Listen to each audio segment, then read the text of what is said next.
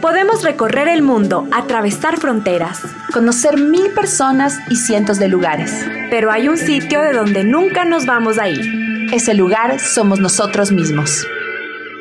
Soy Paula Merchán. Y yo Adriana Márquez, y en este podcast viajamos desde el mundo externo hacia el mundo interno. Nos cuestionamos, exploramos y nos autodescubrimos. Aquí juntamos voces de personas que se han aventurado de distintas maneras. Y que en sus travesías se han dado cuenta que hay más caminos de los que imaginaban. Creemos que a través del viaje nos conocemos. Y hoy contigo nos vamos Mapa Adentro. Hola, hola a todos los que están ahí. Mi nombre es Paula Merchán. Yo soy Adriana Márquez, bienvenidos a este podcast llamado Mapa Adentro.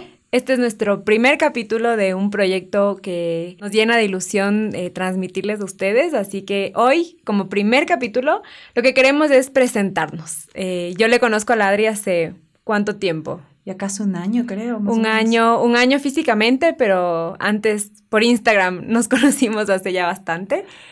Y les queremos contar un poco de nosotras hoy y de este podcast. Queremos contarles eh, un poco las cosas que nos llevaron a hacer este proyecto, cómo nos conocimos y cómo decidimos empezar a trabajar juntas y cuál también es el objetivo de, de esta idea. Así es, así que hoy básicamente nos vamos a entrevistar la una a la otra para que ustedes nos puedan conocer un poco. Y mi primera pregunta para la Adri eh, es, ¿quién es Adriana Márquez? A ver, Adriana Márquez es una persona em, muy apasionada con la vida, eh, mm, de, una persona de mucha ilusión. eh, a todo le encuentro el wow, a veces supongo que demasiado, pero me parece eso también muy, muy, muy lindo en las personas que tengamos esta capacidad de curiosidad, de alegrarnos y de también eh, sorprendernos por la vida, por las cosas. Decidí estudiar periodismo. Mm, Soy periodista de viajes porque me encanta contar historias cuando era muy, eh, no, no muy chiquita, pero joven, eh, a los 16 años por ahí me escapaba del colegio muchas veces para irme a entrevistar a los lustrabotas en el centro histórico porque me encantaba contar historias, me encantaba saber lo que había más allá y creía que este viaje al centro histórico de Quito era una aventura completa. Entonces desde ahí un poco me di cuenta que me encantaba escribir, que me encantaba conectar con las personas. Eh, creo que en ese aspecto decidí muy bien porque escogí hacer de mi vida lo que me apasiona y por otra parte mm, siempre me encantó viajar, así que soy una constante viajera y mm, creo que eso es lo más importante de contar. Bueno, eh, ahora pregúntame tú. A ver, Pau, cuéntanos quién eres. Bueno, yo, eh, para que se acuerden de mi nombre, soy Paula Merchán, Recalde. Bueno, también soy periodista, soy una joven periodista. He tenido la oportunidad de trabajar eh, como que en varios sectores de la comunicación y del periodismo. Y bueno, ahora me he embarcado en este proyecto con la Adri porque hay algo que nos une mucho, que son los viajes. eh, y los viajes y contar historias, sobre todo. Creo que soy una persona que es muy curiosa y bueno, me encanta igual que a la Adri contar historias, me encanta conocer gente, soy una enamorada del Ecuador y una enamorada del mundo. eh, creo que la curiosidad es lo que me mueve eh, y por eso estamos aquí haciendo, haciendo este podcast. Así que mi segunda pregunta es a la Adri y, esta es una cosa que vamos a responder las dos, pero ¿por qué estamos haciendo mapa adentro? A ver, creo que desde mi perspectiva, la idea de, hacer mapa adentro, o sea, retomando por qué además nos conocimos este interés en empezar a conocer a la una y a la otra, es que eh, a las dos nos interesaban mucho los viajes de las mujeres. Entonces creo que las dos teníamos eh, esta idea de, de defender los derechos de la mujer a viajar por el mundo, a conocer, a caminar tranquila por la vida y, y esto como nos unió desde un principio y después eh, fueron surgiendo diferentes ideas de qué podíamos hacer juntas, pero habían tantas cosas que nos interesaban. Sí, muchísimo. Muchísimas, que luego nos dimos cuenta que no queríamos solo cerrarnos a um, hablar en esta ocasión de mujeres, sino abrirnos a conocer las historias de muchísimas personas y escuchar muchas voces de personas que podían aportarnos a nosotros en todo lo que significa el, el viaje interno.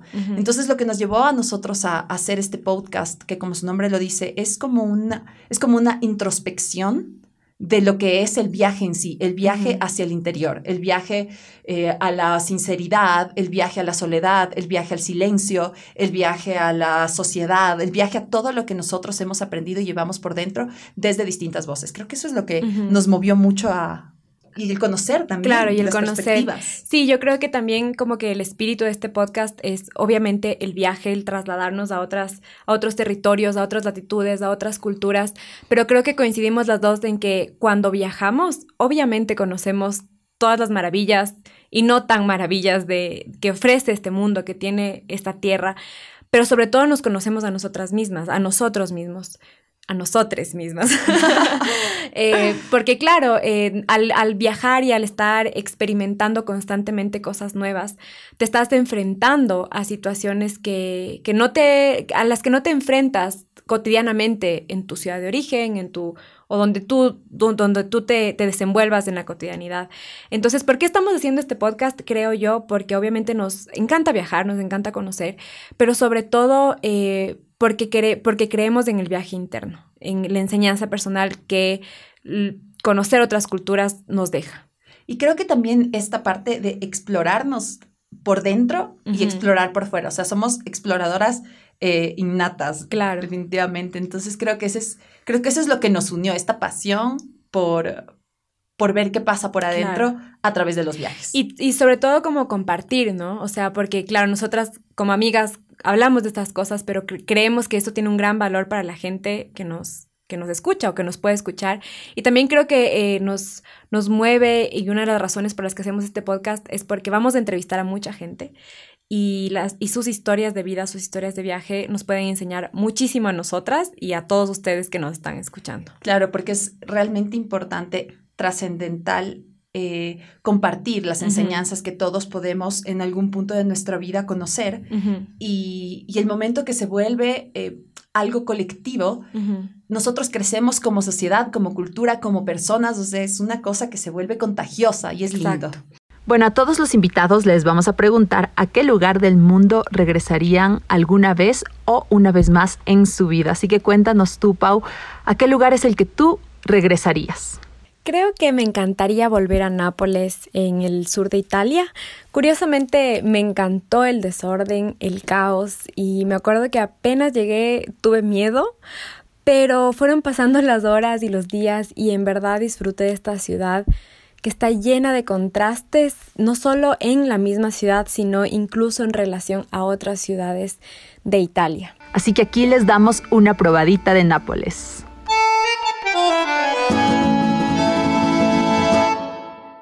Su nombre te abre el apetito. Es el lugar de origen de la pizza, la ciudad más poblada del sur de Italia. Es el segundo hogar de Maradona y una eterna fiesta callejera. Es Nápoles. Caótica, pero seductora. Su nombre se traduce como ciudad nueva. Así la bautizaron los griegos hace 3.000 años. Desde entonces ha sido parte de imperios como el romano y el español y apenas en 1860 se incorporó a Italia. Nápoles es dueña de una profunda autenticidad. Es la zona europea con más espíritu latino a lo latinoamericano. Calles estrechas, avenidas difíciles para el peatón, niños en motocicletas sin casco, en pleno centro de la ciudad.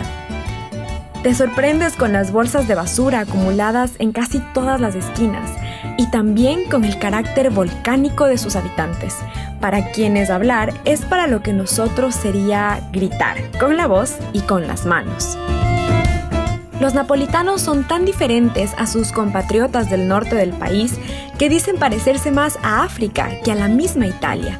Tienen su propio idioma, el napolitano, que lo hablan más de 11 millones de personas en la región de Campaña.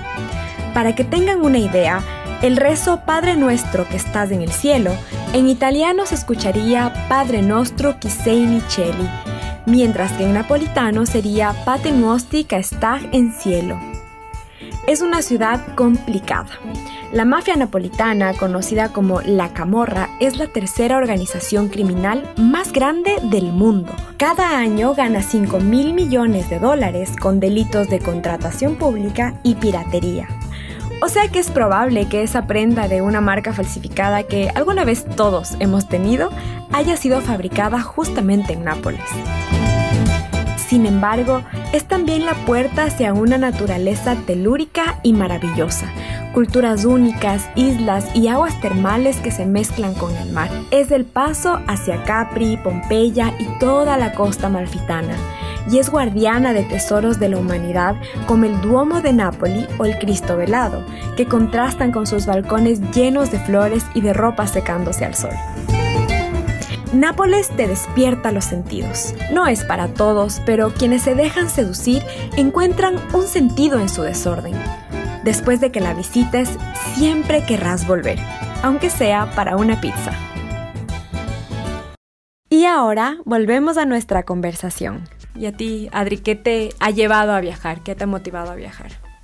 Bueno, yo creo que desde, desde niña yo siempre tenía que viajar con mi papá cogíamos el auto y nos íbamos durante horas por la carretera y yo cogía mi cuaderno y me ponía a escribir todo lo que veía en los paisajes. Me encantaba parar en los pueblitos, hablar un poquito con las personas, decirles de qué se, de qué se trataba el lugar donde vivían, ¿no? Y, y desde aquí empezó este como, como hambre de conocer eh, las diferentes poblaciones y de las, diferentes culturas. A los 15 años decidí volverme vegetariana y empecé a ir a un templo Hare Krishna y en cambio me explotó en la cabeza esta parte de conocer todas las culturas, de conocer la cultura, eh, de conocer la religión Hare Krishna, el budismo, me moría por ir a un templo. Entonces como que desde muy joven tenía esta, esta pasión por conocer que había, que había más allá de lo que me había aprendido hasta ese momento. Y y viajé desde chica. Me acuerdo que mis primeros viajes solas también fueron cuando tenía 16 años, me escapaba y no, era muy rebelde. Pero cuando, cuando decidí definitivamente como dedicarle mi vida a los viajes fue em, después de graduarme como periodista. Mi viaje, o sea, mi idea era em, irme a viajar por Asia durante seis meses.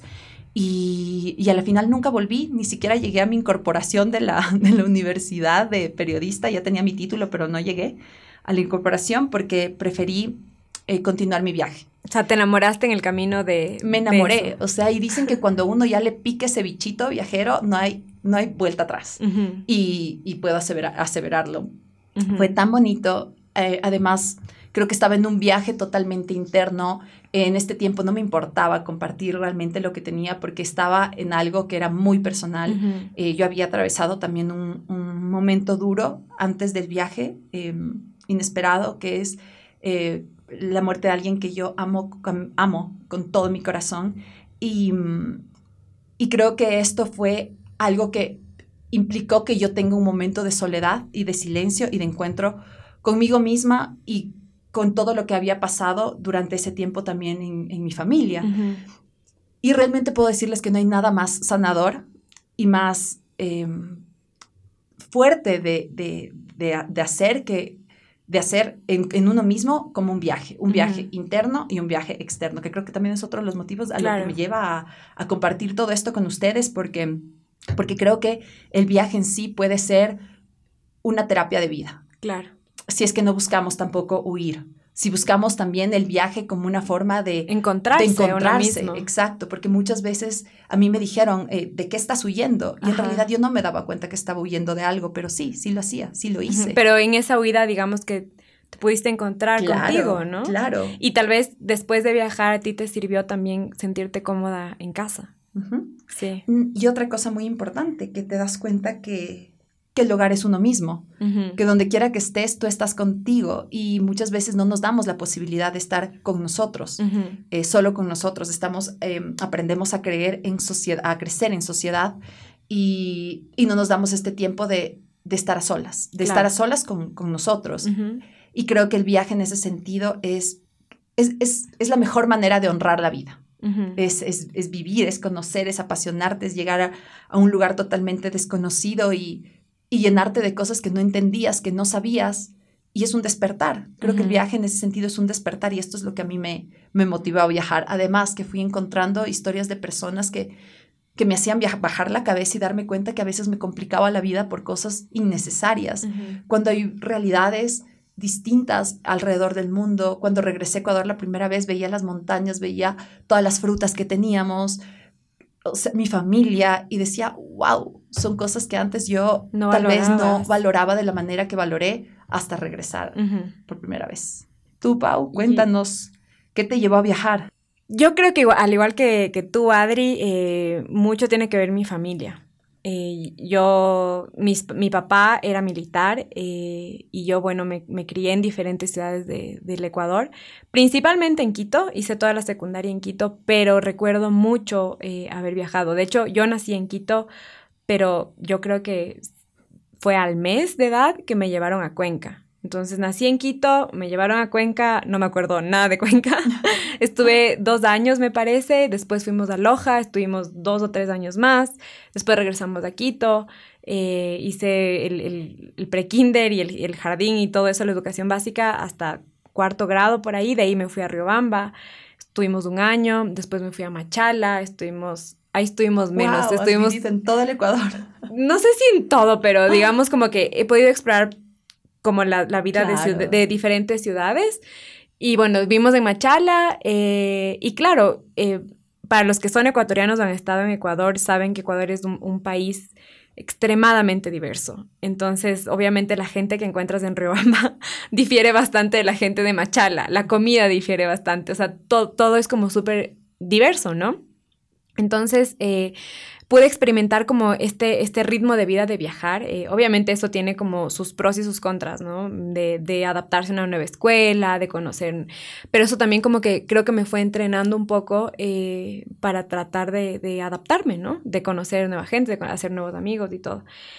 Y bueno, en, estos viajes familiares igual... Eh, yo me acuerdo que los disfrutaba, disfrutaba de, de, estar en el auto, me acuerdo, disfrutaba, me, me acuerdo cuando nos mudamos de Riobamba a Guayaquil, a Guayaquil, no, a Machala, tienes que pasar por el Chimborazo y por el páramo y, y, mi papá me decía como, saca la mano para que sientas de lo frío que está el páramo y era como esas sensaciones, se me quedaron, me, o sea, esto pasó hace como, no sé, muchos años, como cuando tenía 8 o 9 años por ahí, me acuerdo de estas, de estas sensaciones, ¿no?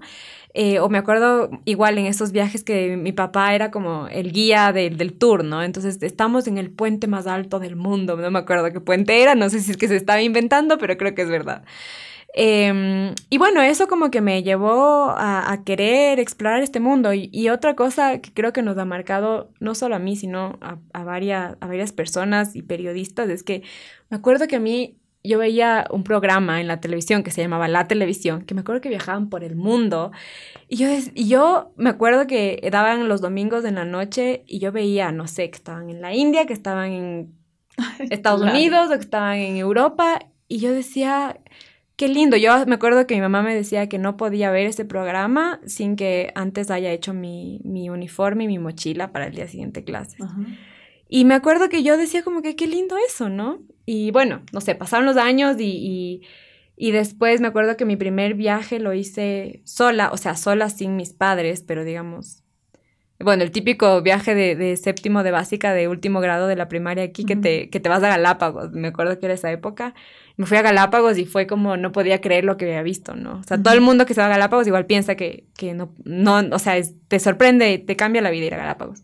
Después fui mi primer viaje como a los 16 años, que me fui por un tema del colegio igual a, a Italia, y yo tampoco, o sea, era como te, te, expones, ¿no? Como un montón de sensaciones, de, de experiencias, te despierta. Te despierta. Uh -huh. Y bueno, después lo que ya me hizo decidir hacer del viaje mi una parte muy importante de mi vida, eh, yo creo que es el, el, contar historias. O sea, me encanta poder encontrarme con nuevas realidades y sobre todo como aprender. Y siempre que estoy viajando lo comparo a casa. No sé, yo creo que todo el mundo hace eso, ¿no? Como, ah, esto sí, en Ecuador es así. No sé, es como que lo va comparando y, y me atrae mucho esto de aprender para implementarlo en casa, o sea, en, en mi país. Lindo, claro, sí. y el momento que uno trae tantos aprendizajes de diferentes partes del mundo, eh, tomas diferentes tradiciones. Hay personas que cuando llegas a la casa te quitas los zapatos porque adoptaron esta parte de la cultura asiática, uh -huh. o, o, personas que se han ido durante mucho tiempo han decidido convertirse en vegetarianos porque sí. conocieron toda, no, no hay, hay tantas cosas maravillosas que uno trae y puede implementar a su vida. En una palabra, si es que se puede, ¿qué significa el viaje para Adriana Márquez? Yo creo que sería transformación. Uh -huh. Yo creo que el viaje nos llena de tantas experiencias, de, de tantas perspectivas, eh, nos volvemos mucho más empáticos, aprendemos en realidad a ver si tal vez no somos parte de esa cultura, pero aprendemos un poco a entender desde los ojos, desde los ojos de la otra persona y eso a la final nos transforma por dentro. Y, y, me encanta también esa palabra porque transformarse es infinito. Sí. O sea, lo haces y es constante y es, y es como sentir una revolución adentro de uno que cada vez te acerca más a tu esencia. Y al mismo tiempo también puedes transformar todo lo que está a tu alrededor. El momento que tú cuentas las experiencias de los viajes o cuentas las historias mediante el periodismo o mediante diferentes eh, formas de, de, de, contar historias en sí, puedes llegar a muchísima gente. Y creo que eso también es transformador, inspirador y mueve, mueve al... Hay, hay algo que lo que tú me dices me, me, hace pensar, que es de esta frase que te enseñan en la escuela o en el colegio, que es física, ¿no? La materia no se cree, ni, no se crea ni se destruye, solo se transforma. Entonces es eso, ¿no? El viaje de, de estar en movimiento, o hay esta canción de Jorge Drexler creo que se llama movimiento, no estoy segura, movimiento, que termina, o sea, este es como una, un mantra de mi vida que es, eh, si quieres que algo se muera, déjalo quieto. Termina esa, con esa, esa frase, con esa frase termina la canción. Y es eso lo que tú me dices, ¿no? como, como si mientras estás en movimiento te estás reinventando, renaciendo todo el tiempo. Claro, y, yo creo que los viajes en sí pueden ser alrededor y a través de distintas formas. Puede ser un viaje físico, puede ser un viaje de meditación, puede ser un viaje mediante un libro. O sea, hay tantas formas de viajar y de transformarse. Tú, Pau, cuéntanos qué significa para ti en una palabra el em, viaje. Estoy tentada a robarte la misma palabra, pero bueno, obviamente también eso, pero creo que para mí es enseñanza o aprendizaje más, no, no enseñanza, aprendizaje, porque... Siento que en los viajes que he podido hacer he aprendido muchísimo, muchísimo, muchísimo, eh, mucho más de lo que muchas veces uno aprende en un aula de, de, estudio. Aprendes de la vida, aprendes de gente, aprendes de otras culturas y, y, como dije antes, como aprendes de eso, lo comparas con tu lugar de origen y tratas como de, de implementarlo. A mí siempre me pasa que dices, pero ¿por qué en Ecuador no podemos ser así? Y como que también te hace soñar, ¿no? Es como que yo quisiera que en esto nos parezcamos, no sé, a los españoles y que en esto nos parezcamos a los italianos, no sé, o a los malayos, no sé. O el momento también que uno, uno retorna un poco a sus raíces, el momento que viajas al, a la Amazonía ecuatoriana y ves la conexión con la naturaleza y dices como, wow, yo quisiera tener esta conexión con la naturaleza que tienen eh, las personas que, que, viven, que conviven con la, claro. con la selva. Y también te encuentras con un montón de historias de vida, ¿no? O sea, eh, yo creo que cuando he viajado al interior del Ecuador, ha sido cuando más he aprendido de, historias de vida, ¿no? De otras realidades. En el exterior también, pero es como que también el Ecuador, no, a ver, lo que quiero decir es que no necesitas irte a, no sé, a cualquier país lejano, ¿me entiendes? Muchas veces, muchas veces tienes que, irte, que explorar tu propio país, ¿no? Sí, Martín Caparrós, que es un periodista argentino que las dos admiramos muchísimo, que, que escribe mucha crónica viajera y muchas historias en sí. Em, él dice que la historia quizás más difícil de contar es la que es a la, en la esquina de tu casa, porque obviamente es las cosas a las que tú estás acostumbrado. es, es, muy fácil tal vez sorprenderse con cosas desconocidas, pero sorprenderte con lo con lo cotidiano. Claro, es, un reto de alguna u otra manera. Claro. Bueno, ¿y tu turno? Adri, ¿a dónde te encantaría regresar por lo menos una vez en la vida? Siempre volvería a Nepal. Recuerdo que cuando estuve por allá me prometí a mí misma que volvería en algún momento a vivir un tiempo. De hecho, me atrapó tanto que me quedé viviendo ahí un tiempo antes y me encanta, me encanta su aire tan espiritual, al mismo tiempo caótico. Eh, Katmandú, Pokhara, Lumbini, o sea, me parece un país que, que, tiene muchísimo por ofrecer y que a veces ha sido opacado por países como, como India o como está también a los pies de China. Creo que es un país que merece mucho la pena ser explorado.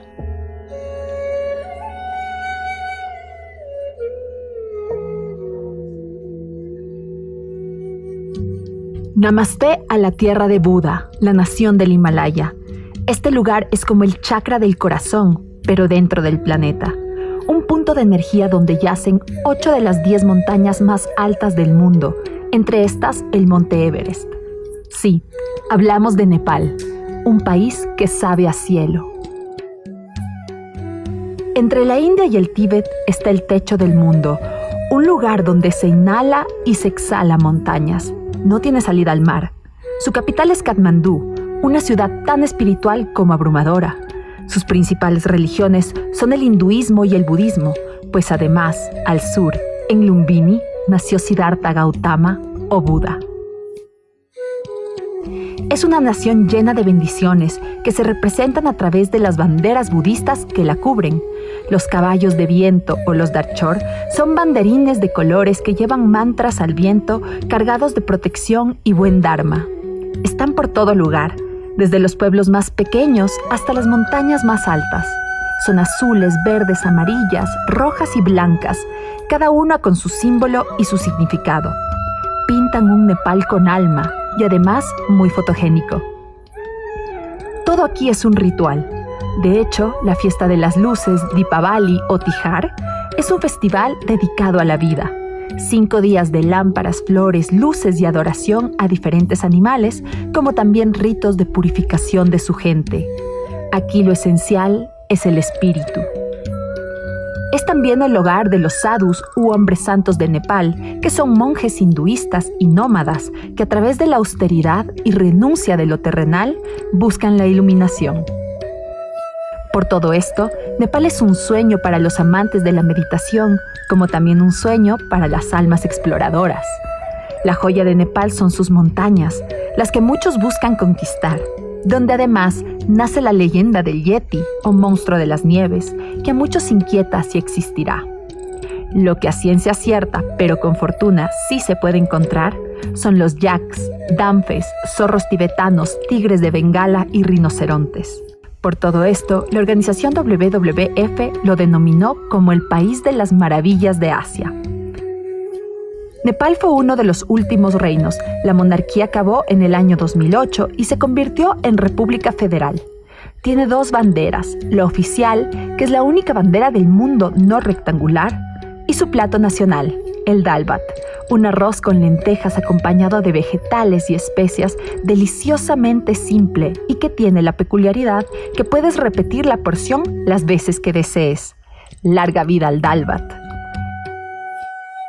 Al entrar o salir de este país, hay una palabra bellísima y muy poderosa que además la repiten todas las personas y en todo lugar.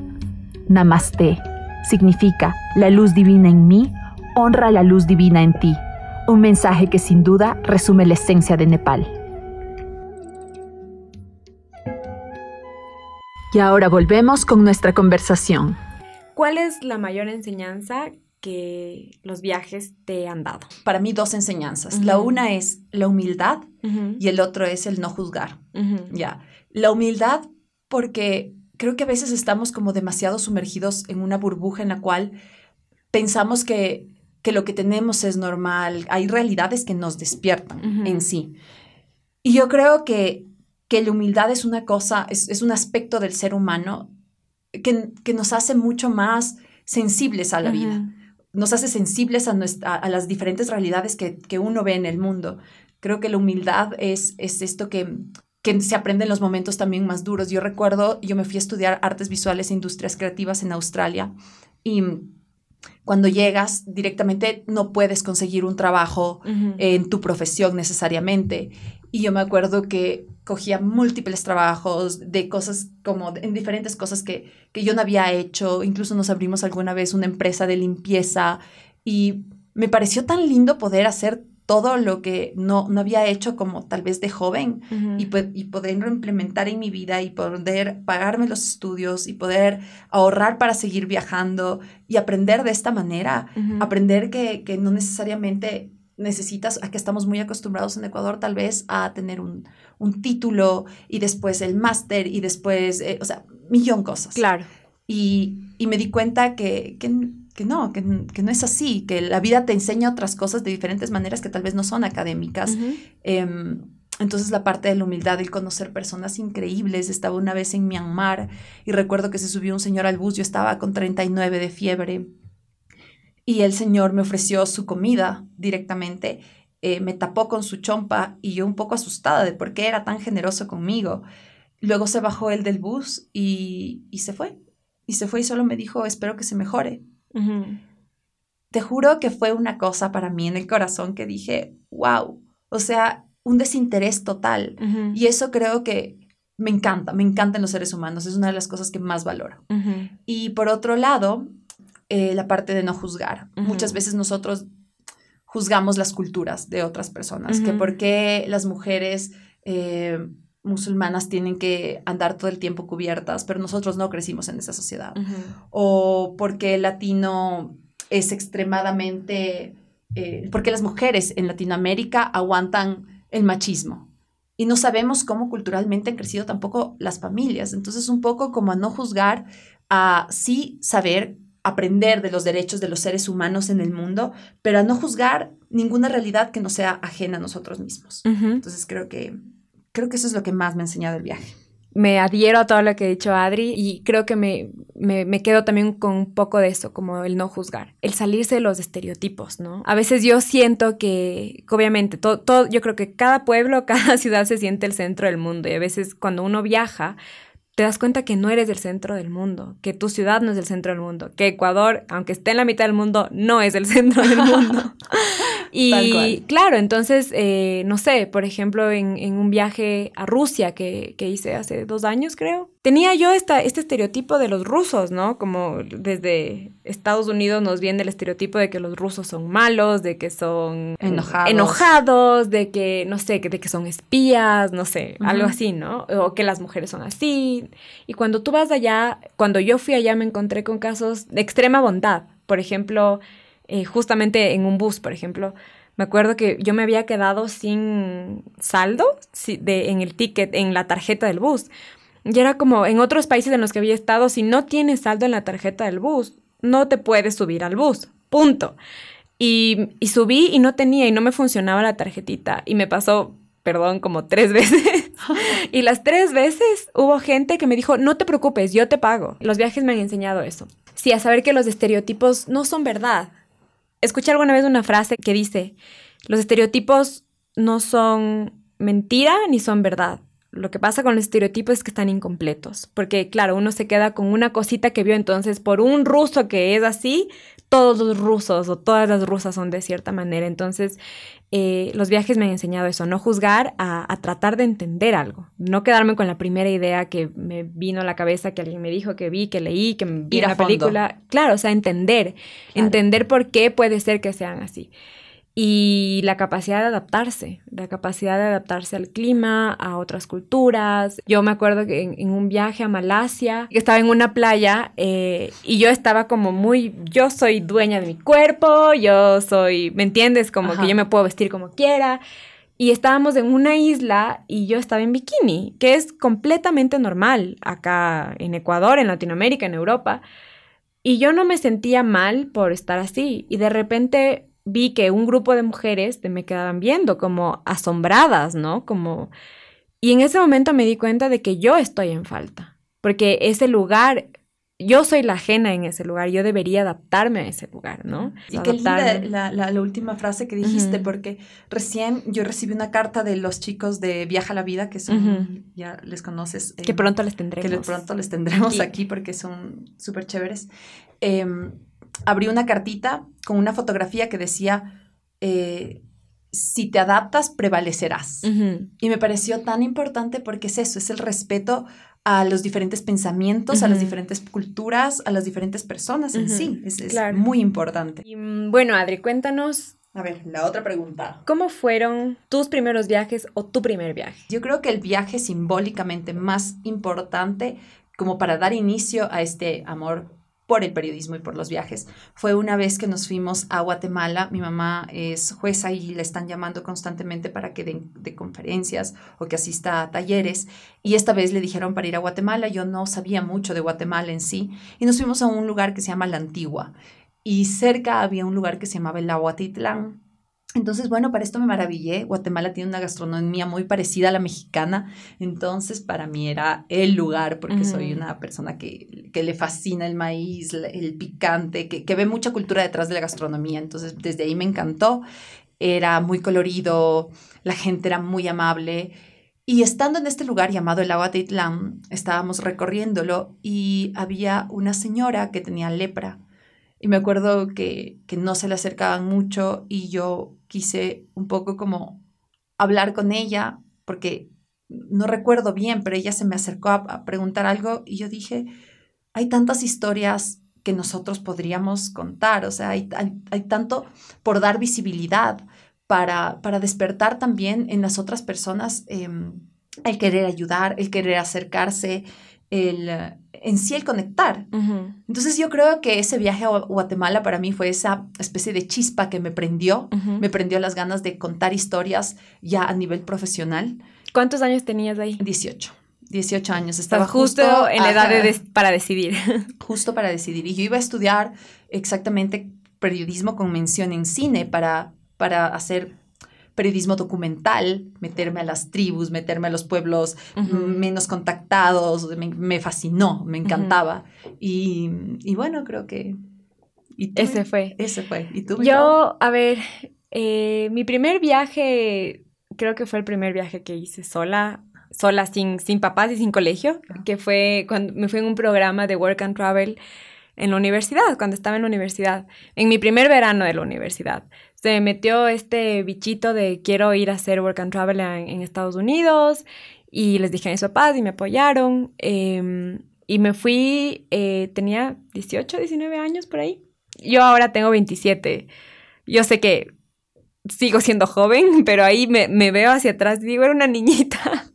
Y claro, bueno, y me el destino que me tocó dentro de Estados Unidos fue en el estado de Idaho, que a cualquier estadounidense que le digo que yo viví en Idaho me dicen, ¿por qué te fuiste allá? Porque es un estado que no es popular, digamos, no es California, no es, no sé, Texas. Es un estado que los mismos estadounidenses me dicen, ¿por qué escogiste ese lugar? Y no es que escogí, me dijeron que era ese.